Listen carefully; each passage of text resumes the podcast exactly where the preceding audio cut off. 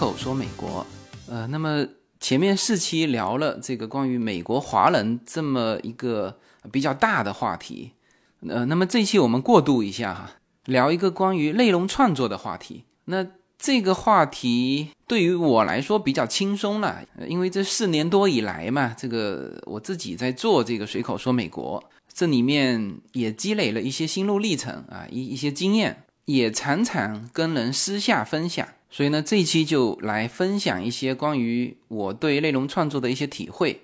呃，那么关于内容呢，就是这两年以来，我发现就慢慢的，当然中国也热哈，中国的内容的内容市场的这个繁荣啊，应该是从一六年就开始了。在一六年的时候，喜马拉雅有有一个流量高峰期啊，当然我相信除了喜马拉雅之外的其他平台。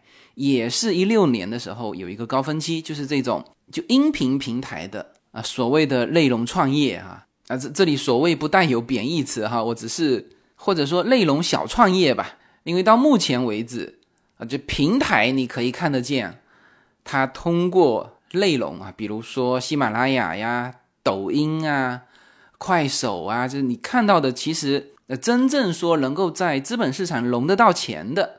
更多的是平台在赚钱啊，那么做内容的就还是原来那几个头部啊，比如说罗胖的啊，得到啊，等于是自立门户了啊，比如高晓松，比如吴晓波，这个是之前我在一六年的时候我就曾经说过，两年前说的就是这三位，那现在其实看来还是这三位啊，就是当然罗胖现在已经做成一个平台了。它的方向是往 IP 矩阵方方向走的，就它的得到下面，呃，无数的子 IP，呃，那么我现在的这个星辰大海和它的这个得到的模式是很相像的，啊，就是有一个人在前面用免费的方式去去拓展这个流量，然后呢，其实子 IP 才是它，呃，这个有商业模式的，就是在呃得到里面也是，现在在我的星辰大海里面也是，因为。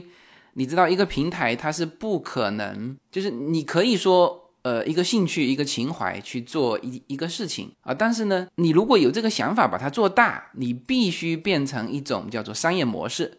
那么商业模式里面很重要的就叫盈利模式，就你的盈利点在哪里？而现在的资金如果要投，它。不太可能投一个，就是说我现在还没有盈利模式出来的，就你可以说我现在盈利模式出来了，但是我还没赚到钱，但是你不能说哦，这个我现在是只是吸引用户，但是呢我没有盈利模式，那这个是不行的。现在我相信。无论是中国还是美国啊，这种的就资金都学乖了嘛，因为资金它还是要求有一个限期。我们不说短期、长期，它其无论怎么样哈，你无论这个融资计划做得多漂亮，它还必须要有一个限期嘛，是吧？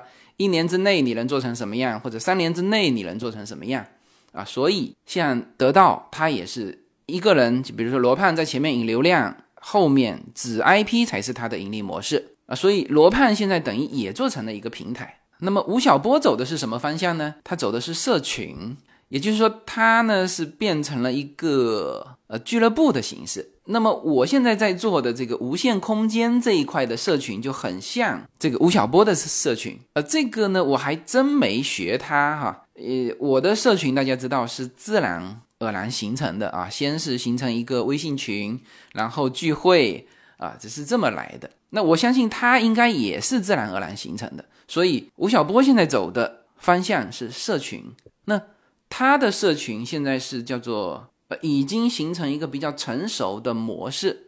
那我的社群呢，现在还是属于叫叫自然生长，因为我上半年实在太忙了。那可能下半年我会想说这个社群大家怎么玩啊？因为人也集结起来了，呃，也常常的在开这个线下的听友会，这个就怎么玩？那我下半年会会来思考这个问题。那我的玩法一定是跨境的，虽然说听友会是 local 的，就是是是线下的，而且是一个城市为主体，但是它的内容一定是跨境的，呃，这个是我要今后要做的一个方向。那么也就是说。做内容的，到现在看呢，是可以说它是创业啊，但是呃，真正说能够赚到钱的，能够赚到大钱的自媒体这一块，还更多的是为了一个情怀啊，为了一个自己的兴趣爱好啊，在坚持在做啊。所以，我这一期的内容也希望说能够给到大家一些我的一些体会，呃，能够给到大家一些一些动力。那么，我是不大清楚说一八年大家对内容的这个领域是怎么看的。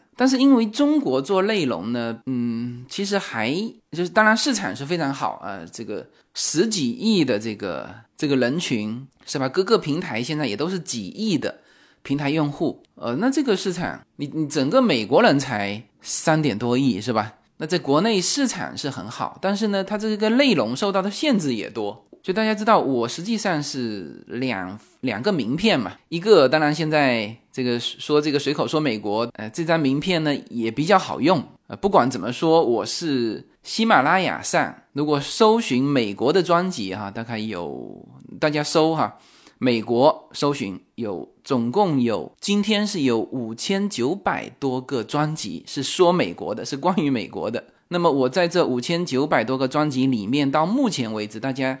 点那个叫做播放最多，就是播放次数最多，那我还是第一名。所以这个是，就是我做自媒体，不管怎么说吧，那个数据在那里还算是做的不错啊。呃，那么大家熟悉的我的一张名片就是这个自媒体。那么我还有一张名片，实际上是做投资。那实际上我在中国是做实业投资的。呃，我现在不具体做实业了，因为人在美国了嘛。但是呢，我还有一些就是直接对企业的一些投资，那这个始终都有哈。那么在美国呢，这边有一些商业地产类的一些跟投，我也没有具体去做这个地产项目啊。这个回头我会在跨境创业里面好好聊一聊，这个为什么我们新移民不合适去做具体的商业地产项目哈。那这里就不展开。那么总之呢，我是既是投资人。又是自己做自媒体的，从我的这个跨界的角度去看，说投资自媒体，就在一六年的时候不是很火吗？是各种的呃自媒体平台的融资，那我当时就觉得，就要是我投资，我不会投的，特别在国内，它的风险极大，就动不动给你一个公众号封掉，是吧？或者是是整个专辑下架，那么这个事情对于投资方来说。基本上，就如果不是那种分投啊，风险投资稍微大一点的资金是不太会去投这种的啊，这叫做有致命风险。我后来一七年的时候，我又我就听说了啊，有一个平台融了十个亿，然后后来那个平台直接被被注销了。那么这种就存在着，因为你本身是在经营一个无形资产，那上面全是知识产权。版权是吧？但你一旦这个平台没有了，那么你重新把用户引到另外一个平台，这几乎是等于再造一个这个运营体。呃，这个是反正如果我是投资的，可能我的投资理念还偏传统方。反正我是觉得这个这个风险是蛮大的哈。所以呢，当时一六年起来的这一波内容创业，在一七年应该也是啊，甚至一八年啊。今年上半年我还是呃有听到这种非常热烈的消息啊，比如说我自己身边的在国内的一些朋友，好几个还不是一个跳出来，就是想做这个内容。那当然他是想做平台，就之前说了嘛，呃平台还是还是 OK 的，特别它做比较大的平台之后呢，它的风险可以可以对冲掉。啊，比如说它做好几个板块，比如某一个板块，那现在比如说这个 OK，现在新闻不能说了，那这个无非是新闻这个板块拿掉，它其他的板块照样呃能够运转。所以说平台可能还是就是内容创业第一步可以去兑现这个盈利模式的一一个这种商业模式啊。那么美国这边，我是今年我之前陆陆续续吧。可能也有看到啊，比如说一六年的时候，就美国这边也有一些人，呃，去做这种像我这种方式。那我不知道能不能坚持到现在哈。应该说是一六年起来一大波这种主播嘛。你看喜马拉雅上有五千九百多个专辑，那那肯定多于五千九百多个主播嘛。那么因为说美国，我相信相当大的一部分是人在美国啊。那么这个确实就是一个跨境的内容嘛。那我印象当中，在一五年的时候，就几乎就是你去搜美国。呃，可能没有几个专辑。一五年的时候哈，我我知道大量的都是一六年之后起来的。那么当时还只是听说这种做这种内容，但是呢，从今年开始，呃，就比较集中的听到蛮多的人，就是因为我会经常去参加一些这种创业的这种论坛，就在美国这边的，主要是在洛杉矶啦。因为洛杉矶本身也是一个娱乐的中心嘛，所以说做内容的在洛杉矶是很好的一个地理优势哈。那么你在洛杉矶什么样的人你都找得到，呃，这个华人里面也是藏龙卧虎啊，所以你要做内容，呃，在洛杉矶是一个比较好的一个地方。那么。从今年开始，我就几乎每一场的我去参加的这种论坛，就要么就是我在下面当听众，就听到上面有人说，哎，我准备开始做内容，开始做平台，开始做视频啊，开始做就是关于内容方面的啊，各个方面包包括说，哎，我可以包装网红，我可以教你啊怎么啊变成一个网红啊，当然这是各个平台的。这个关于网红的这个认识是不一样的哈，音频和这个视频和这个短视频和这个文章啊，这些都是不一样的。就是我自己，我我短视频没做过，但是我的我音频做过嘛，公众号文章我写过，然后呢。现在又刚刚完成了一部就关于美国的一部书，我就发现这三者其实是截然不同的。你如果用心去做这三个内容，要重新做一遍，就是你的音频，你直接翻译成文字其实是不能看的。就这个文字既不适合放到书里面、书籍里面，也不适合放在公众号平台。那么，公众号平台的文章和书籍里面的文章同样是文字，也还是不一样的。公众号的文章最重要的是一个及时性，呃，我写完立刻发送出去，然后大家有反馈。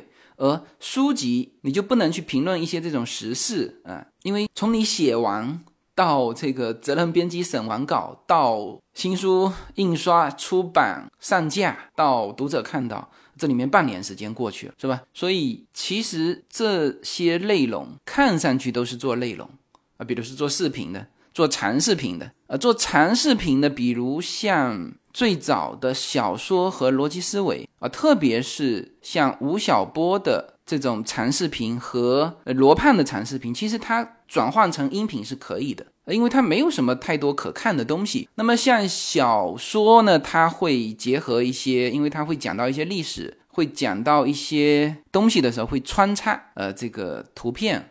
但其实这种长视频转成音频都是 OK 没有问题的。但是短视频这是不可能的事情。那短视频其实就是视觉啊，是是甚至声音你都可以关掉啊。所以这些的内容我就不展开了哈，就是表现形式。通通都是不一样的。那么从今年开始，就是美国这边就很多人在做这个关于内容的这个创业。所以呢，我应该说这半年吧，凡是有去参加这种论坛，有的时候我是嘉宾嘛，有的时候我也是，比如说这次的南加州的创业创新这个论坛，我我上去也做了一个分享。那么下来之后，就很多人呃抓着我问这个，就关于我对内容的一些看法。呃，那这个毕竟是就很早在音频上面做这个内容，所以呢，对于刚开始想做的人，大家都希望从我这里取取经嘛。那当然也有一些是自己也做了一段时间了，特别是今年，今年其实呃在喜马拉雅上面的，因为竞争大了嘛，人多了，所以呢，很多人虽然说做了两三年了，但它的整个量是开始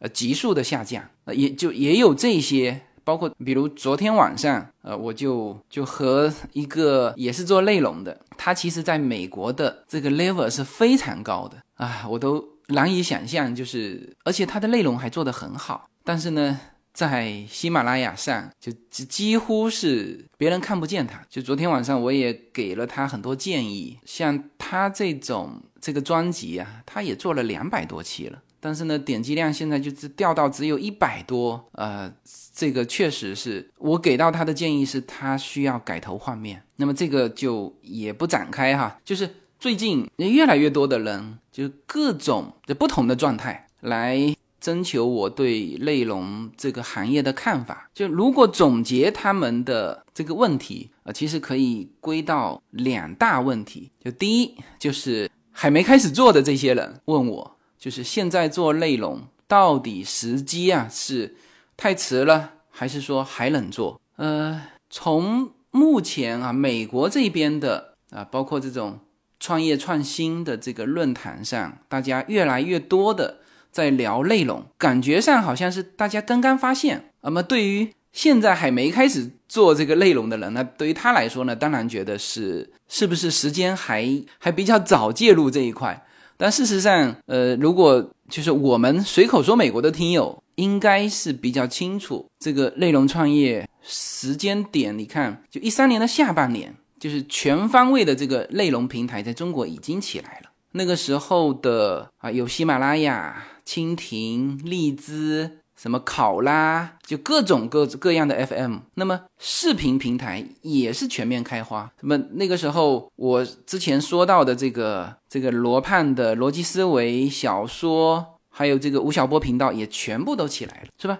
所以这可是一三年的事情，距今五年，五年的时间。那么这条时间线如果提出来，呃，可能对于。现在还想做内容的人是比较受打击的啊，就是你知道，在现在这个社会，就是一年、半年啊，这种叫蓝海变红海，是吧？当然，这个罗胖说的更极端一点，七天，就是他举了那个吃鸡游戏的例子啊，第一个推出吃鸡游戏的那个还是一片蓝海，就他一个，七天之后，无数的大咖跳进来，瞬间变成。厮杀非常激烈的红海是吧？你更何况说五年的时间过去了，那么高峰就是这个流量的高峰，肯定是在二零一六年。也就是说，其实二零一六年的上半年，如果你跳进来，那你还有可能被这个风吹起来。到了二零一六年的下半年，像我昨天晚上这个交流的这位这位朋友呢，他是二零一六年下半年开始做，那基本上就。占不到任何便宜，那么所以说现在这个还能不能做？就这个时候，就有些人是感觉嘛。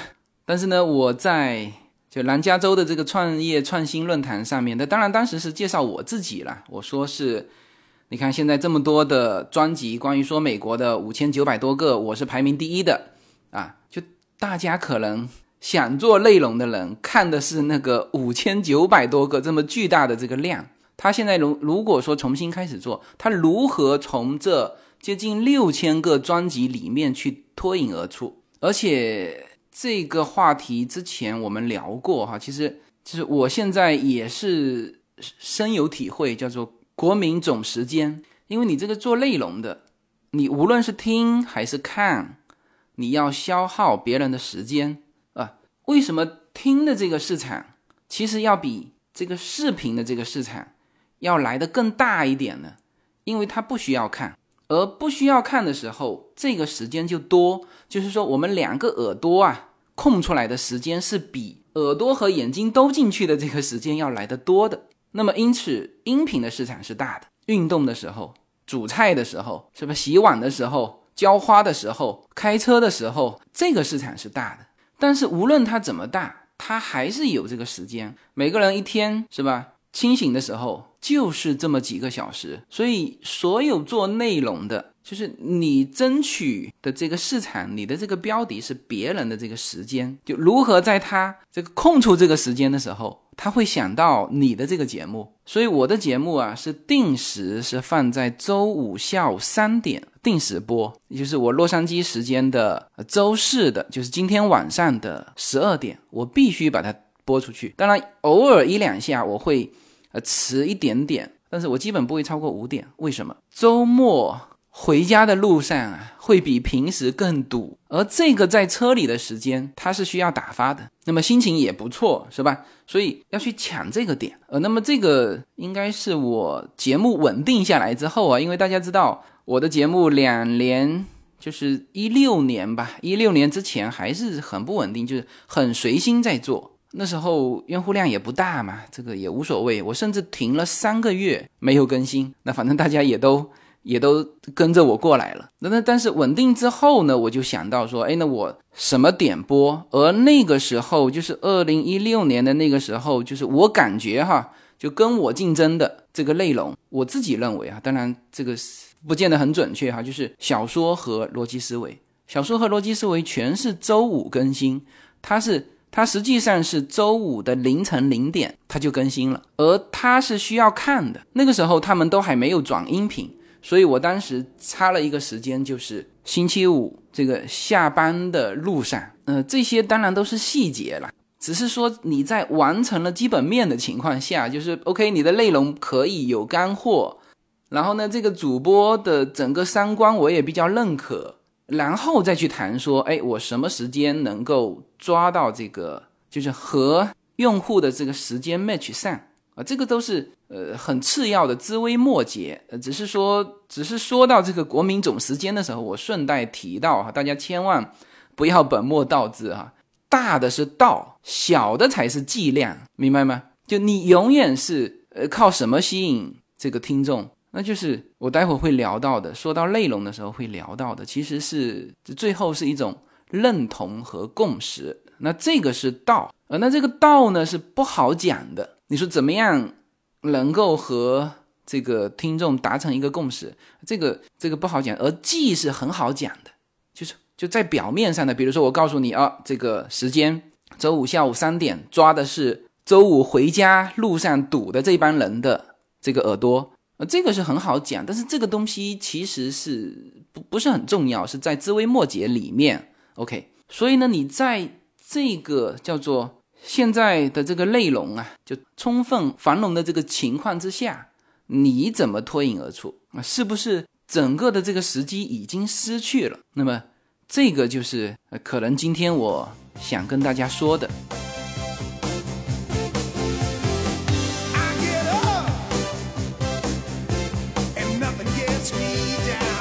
大家好，我的新专辑《中美跨境创业与投资专辑》将在二零一八年持续更新。移民之后做什么？家庭资产如何在美投资？中小企业遭遇瓶颈，如何进行对外突破？这些话题是这个专辑希望和大家探讨的话题。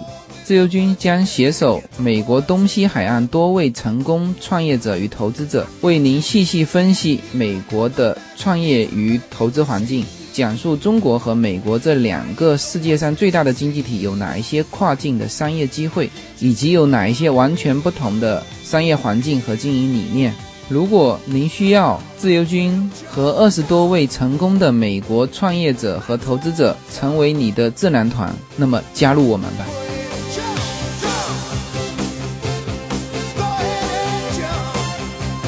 好，那么这个问题呢，这期要好好回答一下。呃，这样说哈，就是其实每个时代呀都有自己的机会。呃，那么在我有记忆的这种时代浪潮里面啊，最开始可能是中国最早的改革开放富裕起来的是一帮什么人呢？是乡镇企业家啊，因为那个时候还不可以有这个个人企业啊，但是呢，这个乡镇企业是可以有的，就是那种叫集体所有制。所以，我们看中国最早的那一批啊成功人士啊，要么是乡镇企业家，要么就是校办工厂的。比如说娃哈哈，它就是校办工厂啊。那么这里面就跳过无数波啊，直接来到互联网。互联网之后还有移动互联网，移动互联网之后还有人工智能啊。那么这个我发现哈，现在的迭代的这个时间是越来越短。那么这就是我之前说到的，就你如果悲观的看。那所有的机会呢，就是半年就逝去了啊！你看到这个机会没有立刻去做啊？等你半年之后，其实在做的时候时机就不合适了。这是悲观的看。那么正常的看，我都不说乐观的看了哈，就正常的看，你想一想看，为什么他半年这个机会就失去了？啊，从迭代的这个概念来说，就是它就已经变成前浪了嘛。那么有前浪，肯定有后浪，就新的一代去叠它上面的一代啊。所以我们说的这个时间窗口，那是指上一扇门关了，而新的一扇门呢就又打开了。呃，这些应该在国内的这个这个新兴领域的这些朋友，应该是很有感触的啊。啊，最早是视频节目，然后是音频节目。然后是短视频，然后是超短视频，是吧？这种机会呀是这么来的，一波一波滚过来的。呃，你看这个文字也是嘛，最早的这个 B B B Q 论坛啊，后面的博客啊，然后是微博，然后是公众号，是吧？如果你现在跨境了，你现在又呃开始玩这个 Instagram 或者是 Facebook、Twitter，是吧？你有好多的这个这个分享平台呀，这是此起彼伏。呃，那么我我举了这么多的这个平台，那么大家还觉得说这个内容的时代已经过了吗？啊，显然是没有。特别是做内容的，其实内容和人有关，内容也和这个时代有关。人在变化，时代在变化，内容必须更新变化，所以不断出来的都是新的内容。所以做内容这个创业啊，叫几乎是不可能这个过时的。啊，所以这里面就要取决于第一，你做什么样的内容；第二，你放在什么平台。啊，这二者是相辅相成的，就是什么内容放什么平台，或者说你你觉得什么平台要起来，那么你也可以针对这个平台去做你的内容。呃，这里面的逻辑是这样的哈，就是首先做内容呢，还是要基于自己的这个擅长啊，或者说自己的兴趣，这绝对不是说哦。现在你去找热点说啊，现在大家想听什么我就说什么。呃，大 V 可以这样啊，甚至我的这个随口说美国的这个平台也可以这样，因为我有自然流量，我去尝试那么一两期没有问题。但是作为内容创业者啊，我说的叫主基调，一定是要自己擅长的内容。你看这个很多说美国的啊，说着说着说着，这个内容就发散了啊，说到其他地方去了。那么这个可以不可以呢？可以。一两期可以啊，但是你要说它个一段时间，哎，原来可能在这个平台上的人就感觉，哎，你这个实质内容变化了，那他可能就去听真正的说，呃，在美国的，或者说更深入的一些，就他需要的一些内容去了。所以这个内容，就特别是自媒体哈，你所说的内容一定是自己擅长的一块，而且这个应该是相对比较集中的啊，而不是随着市场去变化。那么市场是有一万种需求，你根本无法同时满足，或者说这一万种需求里面，你只要能够满足一种需求，你就脱颖而出了啊！这就是我一会儿要说的，叫做细分市场。那么，所以刚才那句话说什么内容放什么平台，呃，首先要基于你的内容。那么按这个逻辑理解，那么第二句话就不就是错的嘛，是吧？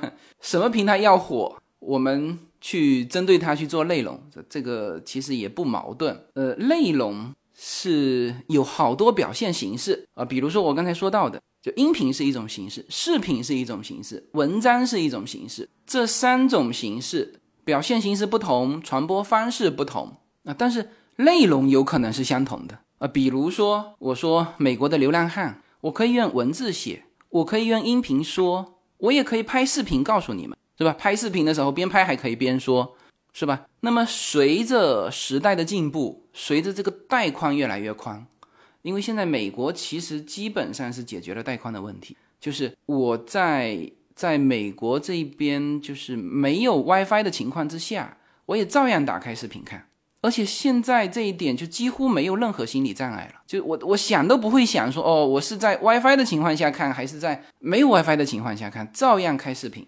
而且都是长视频在那边看，那么我相信国内哈应该也会很快做到这一点。但虽然说现在呃可能很多听友跟我说这个还有一些流量的那个概念在，但是我相信哈这个时代发展呃一定是从文字到音频到视频，那文字是最简单的，当然文字传播的会最广。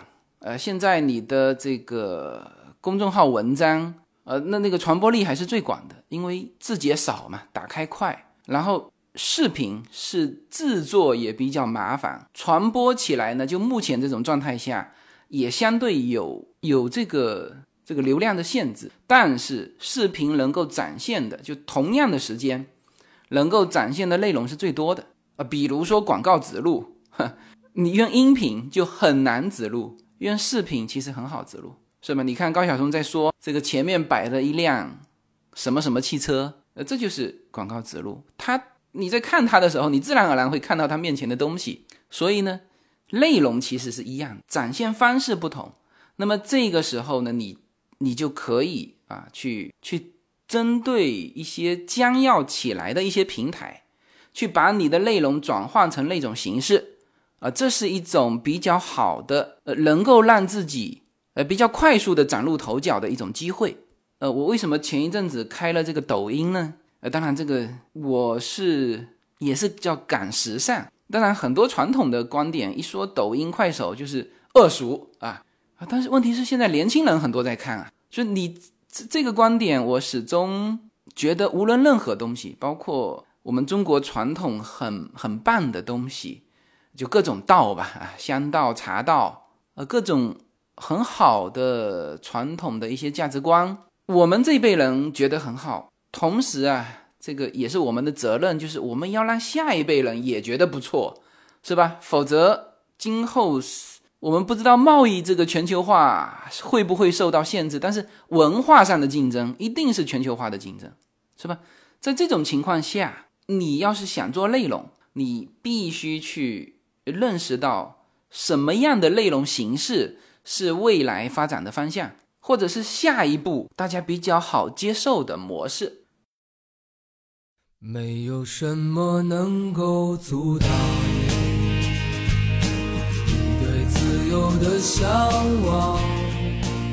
人生是一趟旅程，精彩的是沿途的风景。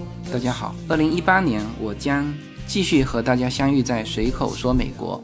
这个专辑的播出时间是北京时间的周五下午，每周一期，不见不散。那么大家除了听我的音频节目之外，也欢迎大家登录我的微信公众号，公众号的名字是无限空间。当然，大家还可以关注我的新浪微博和今日头条这两个平台的名字也是随口说美国。移动互联网的神奇之处就是可以把同类的人拉得很近，天涯若比邻，世界地球村，让我们享受这个自由连接的世界吧。盛开着永不凋零蓝莲花。那么说到这里哈，我想把可能我要放到下一期讲的呃内容的这个这个一些东西啊，呃提到这里来先说了哈，因为这个跟时机是有关的。呃，就算是在同样的一个平台啊，刚才大家说了有长视频、短视频。啊，有些人觉得，哎，我可能我的内容就是不适合做成短视频，或者说我的内容我只想放在音频，呃，因为音频制作简单嘛，呃，也传播快速，我我就想放在音频，我不愿意去赶现在的这个什么短视频的这个潮流，有没有问题？没有问题啊，但这里面我快速的插一句哈，就任何的内容，如果你决心做短视频。都是没有问题的，就是你可以用多种的呃展现形式，只是你现在还没想到啊怎么把你的那个什么情感类节目。所以有些人说我我说的是情感类节目，我怎么适合做短视频呢？只是你没想到。那么翻回头来说，说我只愿意放在我的音频，可不可以呢？啊，在面对这种。几千上万的这个竞争对手，就我现在说的，其实已经是细分市场了哈。这个你比如说，你去搜科技、科学，那起码几万个专辑吧，有吧，是吧？你你去搜美国，美国其实是细分的啦。你去搜日本，看看有多少个这个专辑，是吧？美国是对于中国的音频平台来说，确实只是海外的其中的一个国家，是细分的再细分了。这里面都有接近六千个专辑，那么在面对这种情况下，我怎么竞争？OK，那么这里面呢就要说到内容。你看哈，我最早做随口说美国的时候，那个时候我是听着高晓松的小说做的，小说大概一三年吧，一三年推出来，我那时候很很爱听他的这个小说节目啊。然后那个时候的内容其实极其之少，逻辑思维刚出来，小说刚出来，那个时候国内的，我想哈，国内大量的就跟我类似的这种人啊，这个耳朵那个时候都是留有空间的，什么呢？我们开车的时候可以听，就是我们想要的那个内容是质量比较高的。就电台节目在开车的时候，我我那时候基本上不听了。去散步的时候，我我们希望说能够有一些营养能够吸收的，而那个时候快速的，就是我想要的这个内容，很快就听完了。那么小说里面啊，其实高晓松的小说，可能对于我来说哈，我觉得最精华的，就是或者说他的小说能够能够起来，他其实是说了十几期的美国，而那个时候我对美国其实已经是有了解了。所以跟他所说的东西就很容易就就兼容上了嘛，就也比较喜欢听。然后呢，呃，虽然有很多东西是知道的，但是听的比较有意思。所以啊，我那时候就把他的美国这一块，再加上正好自己那时候已经来美国了嘛，所以就把他美国的这一块给他切出来。实际上，我是从我个人认为是他最精华的这一块做了个细分市场。那么。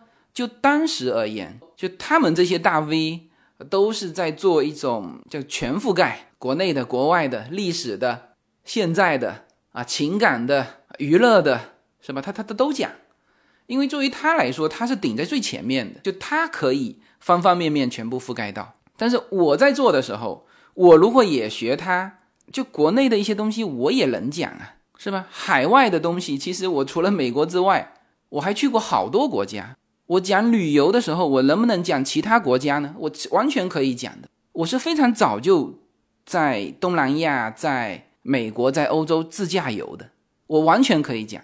但是我就切了一块美国，就是我只做这个细分市场，我其他的人说我也暂时不说，就欧洲就留给别人说了嘛，是吧？但我当时切的这一块，你说细分吗？也是相当大的一块。好，我变得开始说美国。我是一四年二月份，就那个时候我说美国的时候，说海外的时候，用这种形式来说的只有我一个，后面才开始，其实他们都都比我迟很多啦，都是迟一两年才开始说，就是那个时候我确实是自己的一个分享的一个兴趣，那么这一些我到第三部分说情怀的时候，就肯定是不是这一集了哈，我会说到这一些很重要，就那个时候。首先，我这一块蛋糕是切的对的，所以呃，很多人说有些人的成功是运气呀，各种各样。就首先，我是绝对不相信运气的，就是你这个人，每个人的人生要经过无数十字路口，说这个人运气一直很好，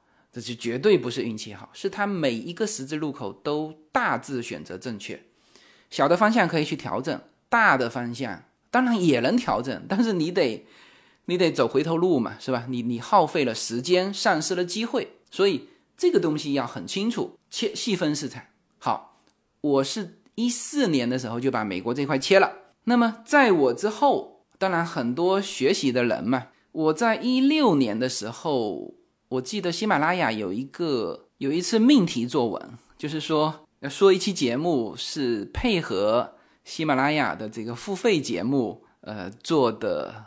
呃，一期内容，那期的名字叫做“一二三向知识致敬”，呃，这个是叫命题作文嘛，就是，呃，大家当时要求所有的这个头部主播都是，呃的这个标题都是要“一二三向知识致敬”，就是形成一个呃统一的口号。那么我后面加了一句叫做“聊聊我理解的自媒体”，就那一期节目里面，我其实就提到了细分市场这个概念。当然，我那一期节目提了很多概念。包括说主播和就听友的一个互动，就听友这个词是我想出来的，这个基本没有错哈。就是在我因为那时候大家都叫粉丝嘛，那个时候我就特别不愿意说这个把听友叫成粉丝，所以我那时候想来想去想来想去，就是在写文章的时候叫什么，我后来想到听友这个词，那么后面呢也被大量的其他的。这个主播应用，因为这个词很好嘛，就那个内容里面啊，就包括了和听友的互动。那么那期节目播出之后，就喜马拉雅里面的人，那时候可能业务量还不像现在这么大哈，这个跟我之间还经常互动。哎，他说我的那期节目被他们的副总就是要求整个喜马拉雅里面的人去听一遍，就是因为我那时候提了一些很新锐的一些想法，呃，是关于自媒体的细分市场，我记得提到了。那么。但是他们的关注点是在于和听友的互动，那么这个互动你持续互动下去，就互动成我现在的这个叫做无限空间了嘛，叫做跨境华人的一个社群。那么很多的节点都是我第一个做的啊，比如说应该我是主播当中第一个建这个叫做微信群的，因为呃之前可能就是很多这种。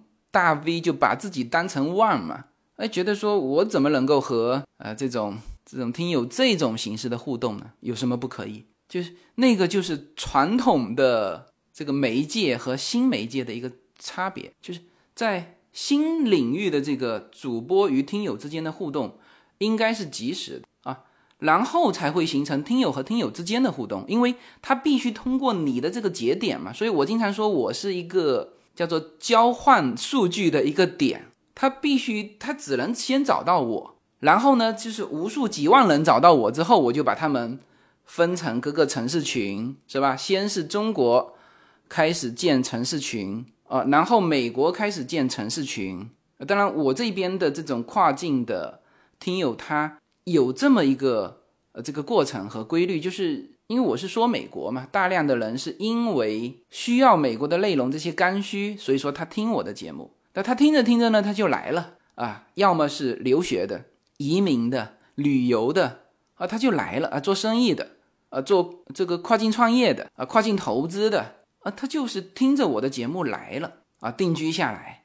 那么就是今年我开始在美国建群，就各个城市建群，像洛杉矶，我现在建到第二个群了。就是前面五百个已经满了，那么像西海岸啊，从上面下来，西雅图、波特兰、洛杉矶啊，东海岸是波士顿、纽约、华盛顿、亚特兰大啊，费城啊，费城应该在前面哈，呃，然后是佛州群，然后是德州群，就是几乎就大家熟悉的美国的城市啊，华人稍微多一点的，我都建了群。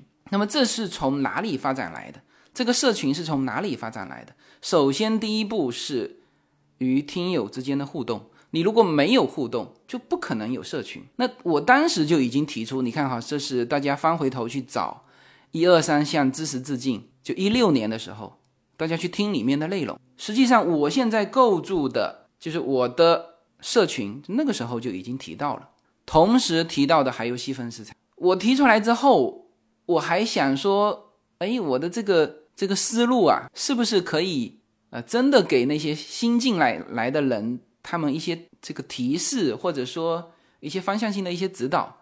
啊，结果发现大量的是没有听我的，就是还是做同质竞争，什么意思哈？就是还是说美国说方方面面啊，就是我说的是方方面面，他说的应该是方方面面，其中切一个角，比如说说美国教育。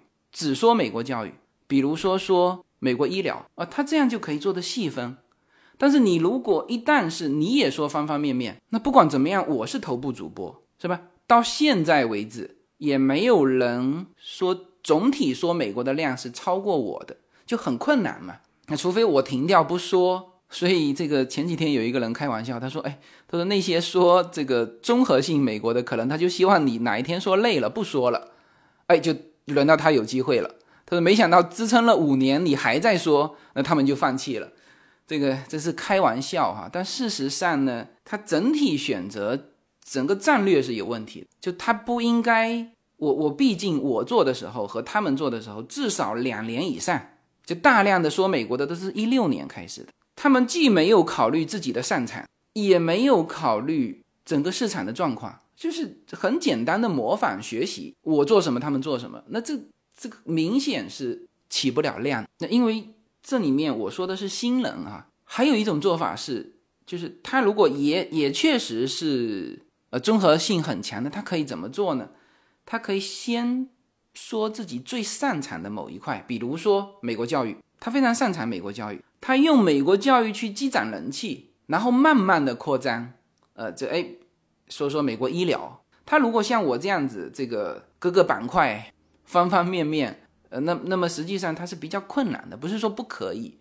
就我经常有一些谬论哈，说就知难而上那句话就是错误的，一定要先易后难，因为你如果是做这件事情一直碰壁，那么你就要考虑我是不是该做这件事情，是吧？那像我做事情，大家看感觉我好像哎都是水到渠成、自然生长，那实际上我是有取舍的，什么？我对中国文化的了解也很深，但是我从来就没有说过这些方面的内容。当然，我现在培养了一个这个 IP 矩阵，啊，叫我一个朋友他来说，他我认为他也比我更更强嘛。所以呢，选择做什么样的内容啊？其中，在目前非常成熟的、大家非常看好的，而且你又擅长的里面去切你最擅长的一块啊，这个是可行的。或者说我是不是有某一块没有兼顾到？哎这个空白点，你要去，当然不不不仅仅是研究我了。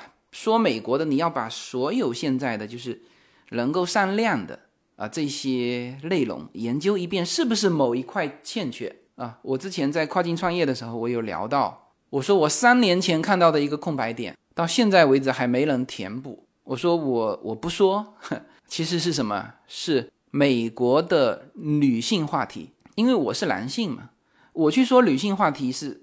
完全不合适的。我看了三年，因为我那时候就是我看到这个空白点，那心里也很很痒嘛，很着急嘛。这个这个希望有人做，那时候我就一直怂恿这个叶子去做，但叶子你知道，他还是以小孩为主啊，以家庭为主，他始终没做。那么到了今年，呃，终于把这个美国闺蜜圈给做起来，就全谈女性话题啊，可以谈跨境婚姻啊。你看这个是多细的一个细分市场，但是没有。没有人谈这一块啊，美国的时尚啊，至少在音频平台上，我也没有听到哪一个专门提美国的品牌，是吧？这些全是细分市场，为什么没有人做呢？那么这种切出来的细分市场可不小哦啊，所以我有的时候看到其他的主播的这个整体战略，我都替他着急，是吧？一个女性的主播跑去谈什么中美关系，是吧？这个你谈的内容必必须和你的背景。和你的这日常的工作啊，甚至能够 match 上，那么这样才能走得长远，对吧？有人就问过我说：“哎，你这个说美国说到现在，这个内容应该都枯竭了吧？”我说：“我不可能枯竭啊，因为我说的是我在美国的整个的成长。其大家听到现在，应该至少这个层面听出来了吧？其实大家听的不是美国，听的是自由军啊，听的是自由军的一个一个经历，这是一个。”长达五年的，就分成好几季的一个美剧，是吧？这这个我会在下一期了，这个时间有限哈，聊内容的时候具体会聊到，就到底大家听的是什么？你看哈，这个如果大家明白了这个细分市场，那么其实呢，内容是永远你能够抓到空白的。比如说，好，现在有人开始说美国教育啊，比如我们的这个 IP 矩阵里面的行止游心。啊，这就是专门小孩小学、初中、高中，专门美国学校教育的一个呃一个内容啊。这些内容全部都在我的公众号“无限空间”里面。呃，你只要能够找得到“无限空间”，点进去，你自然而然就会发现啊，就是“无限空间”是我们的社群嘛，是我的公众号。然后里面呢开了一个专栏，你去找叫“星辰大海”，星辰大海就是我的整个 IP 矩阵。呃，什么叫 IP 矩阵呢？就是我是一个 IP 嘛，然后因为我的流量能够带动，所以慢慢开始，比如说最早大家听到的 Una Story Time，那它也是我的子 IP 呀，是吧？好，到现在的什么美国闺蜜圈啊、巧语闲言啊、啊爸爸的饭桌呀、行子游心啊，这些全是从整个美国里面切了一块一块。呃，当然有的不只是美国哈，是我们说的是叫做。叫做活成喜欢的自己的这种叫叫时尚新生活啊，这里面也是一块一块切细分的市场。那么我的这个平台呢，因为我现在在美国这边接触的人是越来越多，越来越多，就是各个方面的，我发现很有才华的人，我现在在找他们一块一块市场，让他们来帮我丰富这些呃这个格子里面的内容，比如说美国科技啊，我可能就会找这种就非常资深的美国的科学家啊，当然他要必须要会说中文哈，就由他来在我的星辰大海下面开细分的市场。那么这个就是说。呃，告诉大家，无论你是在什么时期，你只要把这个蛋糕往下切啊，你做你的细分市场，你是永远有机会的。这个你就是无论是做内容还是做什么啊，都有机会。就是你永远要去切这个最细分的市场。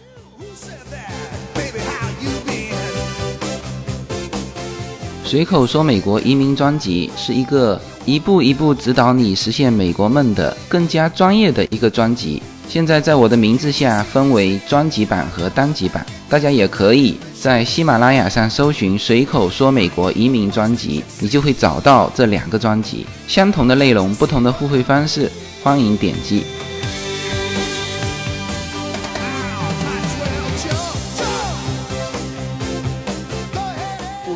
前听。一个朋友说，他的一个朋友哈，他有一种病，就是那种嗜睡症，就是无论什么情况下他都都能睡过去。那么这种是一种疾病，那么患这种疾病的人是极少的。那么之前他不知道，就是经常老是被别人骂嘛。哦，后来他到了美国说才知道，这是一种病，是有药可以治的，你必须吃药的，就像抑郁症一样。